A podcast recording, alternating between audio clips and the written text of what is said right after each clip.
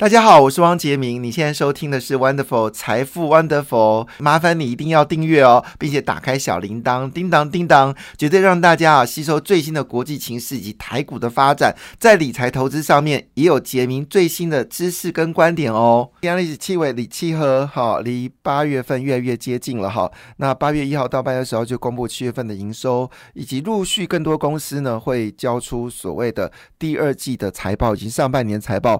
那所有的利多利空呢，应该会慢慢的沉淀哦。当然，今天一打开报纸，大概都是坏消息了哈。那寿险业也爆出哦净值危机哦，第二季呢整个蒸发的账面上蒸发啊，要说明清说清楚，账面蒸发呢是九千三百七十五亿，上半年是整个是腰斩哦，净值已经比已经下探只有三点八个百分点哦。那至少有三家业者呢有增资的一个问题，那主要这部分是由南山人寿先引爆的。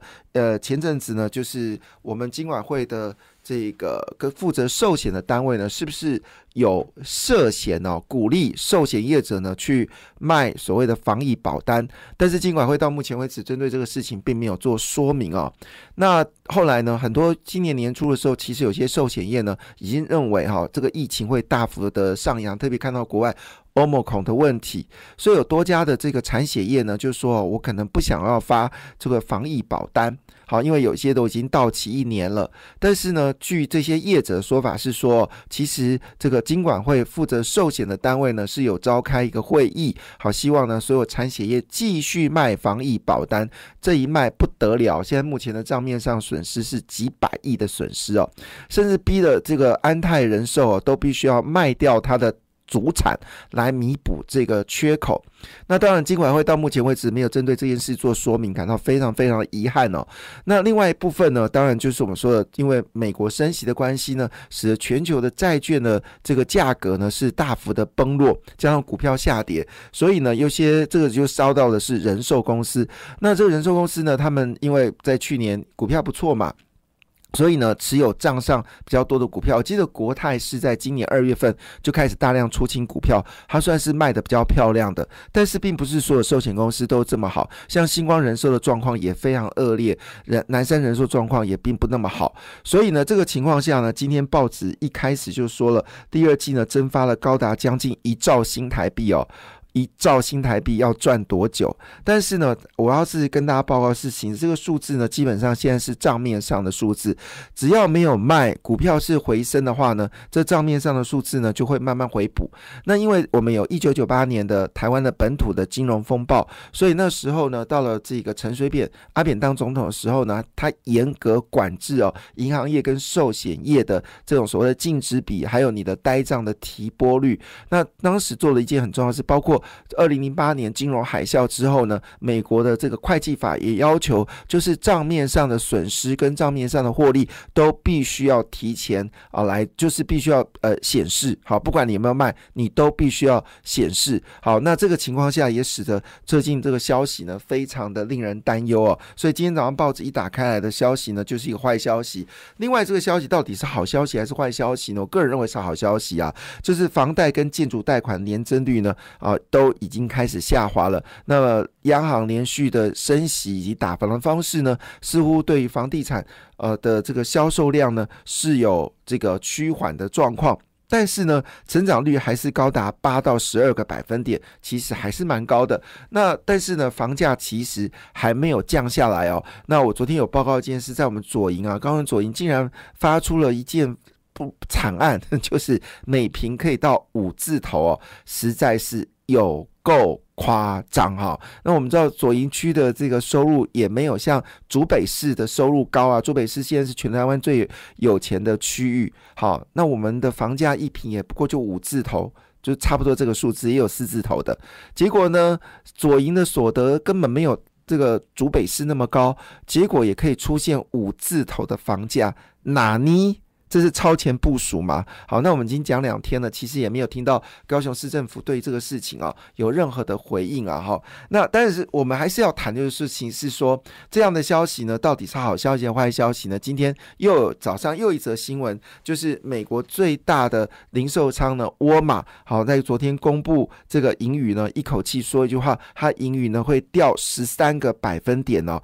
那因为呢，之前会担心哦，所谓的库存问题啊，所以它大量的进进货，就没想到呢，遇到了美国联准局呃连续性的升息，消费呢确实有下滑的状况啊。就沃尔玛就说一句话说，嗯，我可能要降价来清库存哦。你要知道，美国在清库存是很狠的，它那种价格可能。降到你就是非狂买不可。我以前很喜欢哦，就是在圣诞节后，然后去，因为在美国念书嘛，好很喜欢到那个 shopping mall。那 shopping mall 呢，就是就会把这个就是 New York New York 时尚的一些呃。这些呃，我们说衣服艺术，这衣服跟衣服跟这些装呃，应该说一些跟衣服跟生活有关的东西，他们会降价。你知道那降价怎么样？打三折之后再打七折，然后你买多一点还在打七折，然后可能呃几百块美金的东西，最后你只要十几块美金就入手。我到现在还留了当时的战利品，已经三三十几年了，还可以穿哦，印象很深刻。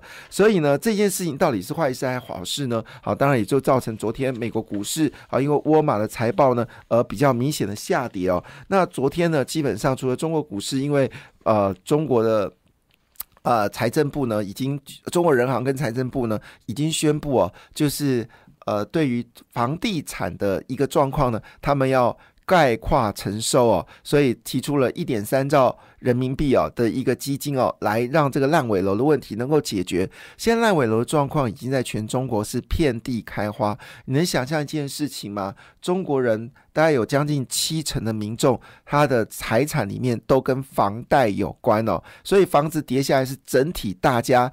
都在损失。好，这些那更有一些退休的人呢，想说买个房子养老，然后呢，没想到一买完之后变成烂尾楼。那当然，这个事情离二十大越来越接近了，所以中国呢就决定要这些四大银行呢拿钱来。这个弥补哦，那这四大银行其实也是苦主，为什么呢？因为他们都是贷款最大的银行，也是钢铁业跟房地产最大的借贷银行。那目前为止呢，中国已经有二十八家钢铁业已经歇业了哦。这个二十八家哎，多可怕的事情！好，当然呢，这是饮鹤止血呢，还是真的可以把这个呃房？房子危机给处理掉呢？先不管中国股市昨天终于反弹了，那上海指数反弹零点八三，然后深圳指数呢则是反弹的零点九五，其他欧美股市呢是全面下跌，包括日本跟这个日本跟韩国股市啊，韩国股市上涨零点三九。零点三九个百分点，其他股市他们都下跌哦。那其中呢，以英国的德国股市的跌幅比较大，是跌到零点八六个百分点，主要是因为呢，俄罗斯又对欧洲断气哦。那么昨天呢，天断掉天然气，那昨天呢，费半指数是跌掉一点六三个百分点。沃尔玛跟费半指数有什么关系呢？纳斯达克跌掉一点八七个百分点，标准五百指数跌到一点一五个百分点，而道琼斯呢是跌掉零点七一个百分点。昨天的亚洲股市呢是涨跌互。见哦，印尼股市是上涨零点一九个百分点，印度呢只是下跌了零点。八九个百分点，前两天上涨的马来西亚，昨天是下跌的，跌掉零点三八个百分点。而菲律宾股市呢，则是微幅上涨零点二二个百分点。俄罗斯股市持续休市，新加坡股市呢，则是上涨了零点三七个百分点。好，那当然大家最关心的事情还是在油价哈。那因为昨天 I F 呢，国际货币基金会呢，一口气调降了全球的经济的一个展望，主要是因为中国呃大幅的修正了经济的一个预期，加上美国通过通。膨胀跟美国升息，那么事实上预估今年的美国的经济增长可能只有二点二个百分点，哎，有正就不错了，好不好？那这个情况下呢，I F 就调降了全球的一个经济展望。没想这个调降呢，造成了昨天油价呢回到了九十四块美金一桶啊。那从之前的一百一十八块美金一桶呢，现在已经到九十四块美金一桶。如果九十块美金不守的话，就可能会到八十块。但是呢，九十块这部分呢，在过去的这么漫长的岁月当中呢。似乎跌不下去哦，所以我们要关心到在这两天油价有没有可能在九十块呢？来做一个防守的状况。那因为美国联准局要开会，就要讨论到升息的问题哦，所以呢，美元又持续的走高，造成台币呢要再做三十块。台币对一块美金的保卫战哦。那昨天的台股下跌，造成台币有贬值的压力。那么金价呢，又开始做了一个修正的一个状况哦。好，那因为全球经济有衰退，所以呢，美元的单日涨幅呢创了两周最大，而欧元呢，因为俄罗斯断气的关系呢，欧元重贬哦。那这个看起来整个欧元的经济有令人担忧。不过最新消息啦，欧洲今年应该还是会缴出二点二 percent，跟美国一样的一个经济增长哦。那美元指数呢，这个单日上涨的是两周最大，那么欧元直接是下跌的。美元在昨天呢是单日上涨了零点六九个百分点哦。那目前我的数据呢是一百。指数是一百零七点二二，其一百零七点二二是比之前的一百零九稍微低一点点，但也往上走高。那因为美国持续的升息呢，也看到美国新屋销售呢已经创下两年来。最低的水平哦，那这个事情当然是好事，因为美国的房地产涨势太凶猛了哈。那昨天欧元呢是一口气大贬了一点零一个百分点哦，这单日跌幅是创下七月十一号最大的一个跌幅。所以换个角度来说，昨天的德国股市呢是跌了零点八九个百分点哦，加上欧元贬值呢就跌掉了一点八个百分点哦。好了，当然。呃，现在呢，其实大家比较担心的是晶片的问题哦。那我们知道，中国在二零二四年呢，会有将近三十一个晶圆厂盖完，势必到时候成熟制成的价格一定会大崩盘。所以昨天呢，也造成联电的股价呢。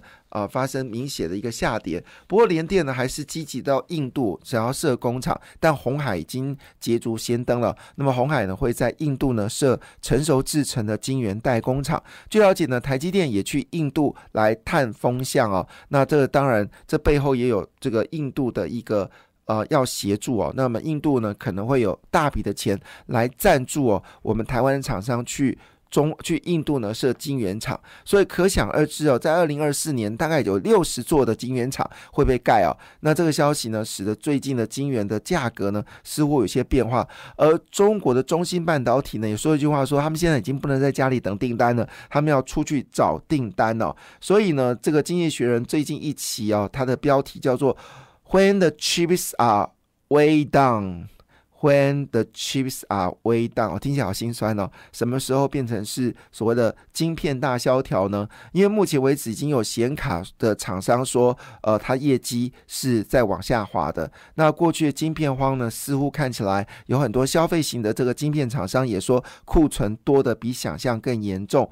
那今年全球的晶片厂商的股价呢，已经下跌三分之一了，比标准五百指数跌幅更高。而个人电脑跟手机销量。以及销售量也透露，目前市场对晶片的需求下降速度比预期还来得快哦。那美国呢，正在用利利用出口管制来阻止中国买家获取半导体的设备。但是尴尬的事情是，中国是全球最大的晶片市场，美国晶片厂商市井哦，如果失去中国客户，其巨额的研发费用将无以为继哦。那这部分当然指的是比较偏向是美国了哈。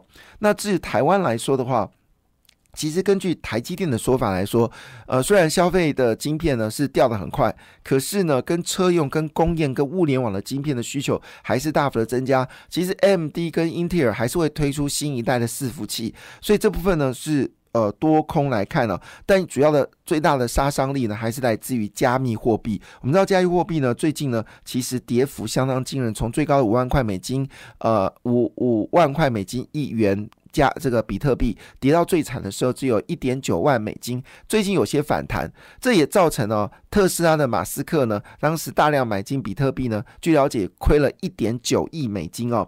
所以呢，以目前来看哦，事实上整个加密货币所需要的这些晶片呢，呃，根据英特尔说法是说，嗯，蛮严重的哈。好了，但是不论怎么样哦，就是。这个呃，整个情况来看呢，似乎呢并没有全面的悲观呐。对于高阶的晶片来说，还是充满了期待哦。那也就是说呢，对于联电我们是比较忧虑哈，但是对于台积电来说，其实没有必要做杀出的动作。好，那今天其实有。很多的坏消息嘛，刚刚我讲的，包括寿险的净值危机，还有美国零售业拉警报，那房贷的利率双降哦。但是也有好消息耶，我们先来看一则好消息哦，就是有关这个低轨卫星的部分哦。今天在经济日报的证券版里面。开宗明义就说低轨卫星呢，基本上已经开始发烧了。那全球二哥呢，OneWeb 呢是做了一个并购的效应哦，那么会掀起一波所谓的产业竞赛。那这部分呢，对于森达科跟台阳来说呢，势必是一个利多。而台阳呢，已经被红海指定哦，是未来在低轨卫星里面的所谓的领导者哈。那另外部分呢，包括了像明泰、台药跟金相电呢，他们都已经组队呢，加入了这个所谓的供应链，当然也包括了金宝。好，这部分呢，是使得网通类股呢，还是目前为止成为一个焦点哦。那昨天重疾呢公布业绩哦，上半年获利获利呢一口气暴增了十一点六倍，耶，哇，我的妈，这个太太强的数字哦。好，那当然呢，其实大家的消息呢，还是在于所谓的就是恩智浦跟特斯拉都做了扩大资本的部分哦，所以电动车的产业基本上还是蛮强的。那我们来看一下，那么当然因为恩智浦的业绩很好，所以消息呢也使得大家关注到，包括了是半导体产业。那今天呢，半导体产业公布业绩哦，哦，真的是不错诶，包括光照。好，他们已经要进到二十八纳米制程，因为他们私募了一点二八亿元的增资哦。那光照呢，最近公布的业绩来看的话，确实也是成长性。比较的惊人哦，那么预估呢，这个本业的获利呢还会持续的创新高哦，这是光照。那光照就是我们说的，在这个只只只在这个把光打到晶片上面的时候，它上面那个保护层哦，然后光照。另外呢，中沙啊也公布业绩了，它涨了四点，它的获利呢四点九二元哦，表现的也非常强烈。另外呢，就是这个。凡泉哦，就是凡泉也公布业绩了，六八三零哦。他们说呢，他们在先进制程具有领先的地位哦。那么业绩呢，也交出了二点四四元哦。另外是智胜哦，智慧是设备产业，他们说进入到旺季哦，今年的业绩呢是持续看增。另外就检测大厂宏康哦，三五八七哦，他说它的产能呢是供不应求呢，所以半导体设备业并没有那么糟糕。其实焦点还是生技股哦。那国国旺生的公布业绩哦，它营收呢。是逐步的成长，最近升绩股呢最凶的股票呢就是明达一了哈，提供大家做参考。感谢你的收听，也祝福你投资顺利，荷包一定要给它满满哦。请订阅杰明的 Podcast 跟 YouTube 频道财富 Wonderful，感谢谢谢 Lola。